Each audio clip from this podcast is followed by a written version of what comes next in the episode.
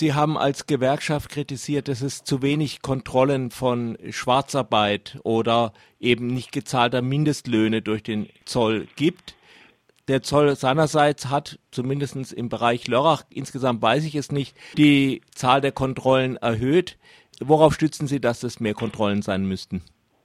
Also es ist gut, dass der Zoll die Kontrollen verstärkt hat. Wir fordern das schon lange, weil in der Betriebsstruktur und in der Struktur der Baustellen im Baugewerbe bedarf es einfach mehr Kontrollen. Und das ist die Aufgabe des Zolls. Gleichwohl äh, reicht es im Moment noch nicht aus und das ist auch Grund der, der Mitteilung, weil der Zoll muss hier dann seine Aktivitäten weiter verstärken. Wir haben im Baugewerbe eine durchschnittliche Betriebsgröße von zehn Beschäftigten. Ein Betrieb mit zehn oder zwölf Beschäftigten hat oft auch noch zwei oder drei Arbeitsstellen, Baustellen. Und da ist es dann ganz wichtig, dass in dieser kleinbetrieblichen Struktur der Zoll seine Präsenz verstärkt und auch nicht nur bei den Großbaustellen, äh, sondern auch mal flächendeckend in bestimmten Baugebieten unterwegs ist. Jetzt ist die Frage, warum muss das eigentlich unbedingt der Zoll machen? Ich meine, äh, gut, die Gewerkschaft hat zwar keine hoheitlichen Rechte irgendwie, aber sie äh, hätte ja viel mehr Möglichkeiten. Sie kennt sich ja in den Betrieben aus. Das ist richtig. Wir haben auch aus dem Grund schon äh, über lange Jahre in den Regionen jeweils unterschiedlich, aber eine sehr intensive Zusammenarbeit mit dem Zoll. Ich habe früher da selber einige Sachen von mit ausgearbeitet und äh, uns ist wichtig, dass der Zoll, ich sage mal von uns als Gewerkschaft, von unseren Kolleginnen und Kollegen, wie auch von den Arbeitgebern qualifizierte Hinweise bekommt, wo er denn nachforschen soll oder wo er kontrollieren soll. Weil ich sage auch immer, dass ähm, die Beschäftigten im Baugewerbe, wie auch die Arbeitgeber, die Unternehmer, kennen ihr Gewerbe gut und sie können die entsprechenden Hinweise geben.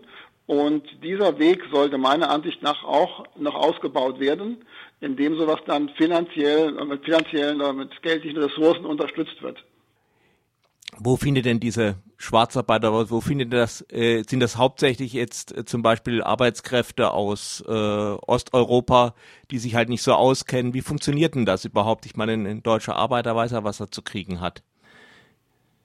Ähm, Im Prinzip ja, sag ich mal die hierher kommenden Arbeiter, ich unterscheide da weniger nach den landsmannschaftlichen Gegebenheiten, weil wir haben in früheren Jahren auch immer starke Zuwanderung aus dem Süden oder Südwesten Europas gehabt, je nachdem, wie die Baukonjunktur in anderen Ländern war.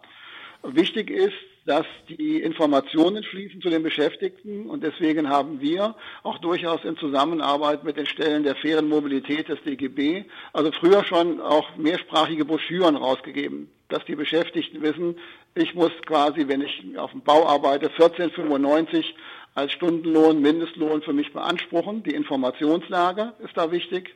Das Zweite, und das muss man immer sich mitvergegenwärtigen, kommen die Menschen aus anderen Ländern ja nicht unbedingt hierher, weil das dann nur hier schön ist oder das Geld verdient werden kann, sondern weil zu Hause bei ihnen weniger Geld oder wenig oder gar kein Geld verdient werden kann. Das heißt, das drängt die Not und in der Not sind dann aber auch inländische Beschäftigte dann immer auch geneigt, dem Arbeitgeber nachzugehen, nachzugeben und unter dem Mindestlohn beziehungsweise unter den Tariflöhnen äh, zu arbeiten.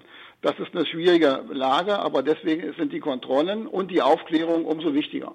Also wichtig ist uns, dass alle Beschäftigten, egal ob hierher kommend oder hier beheimatet, dann sich an die Stellen der Gewerkschaft, der IGBAU, an die Mitgliederbüros wenden oder bei der fairen Mobilität vorstellig werden, wo auch dann Dolmetscherinnen und Dolmetscher tätig sind, die dann weiterhelfen können. Und das Angebot kann ruhig noch stärker genutzt werden.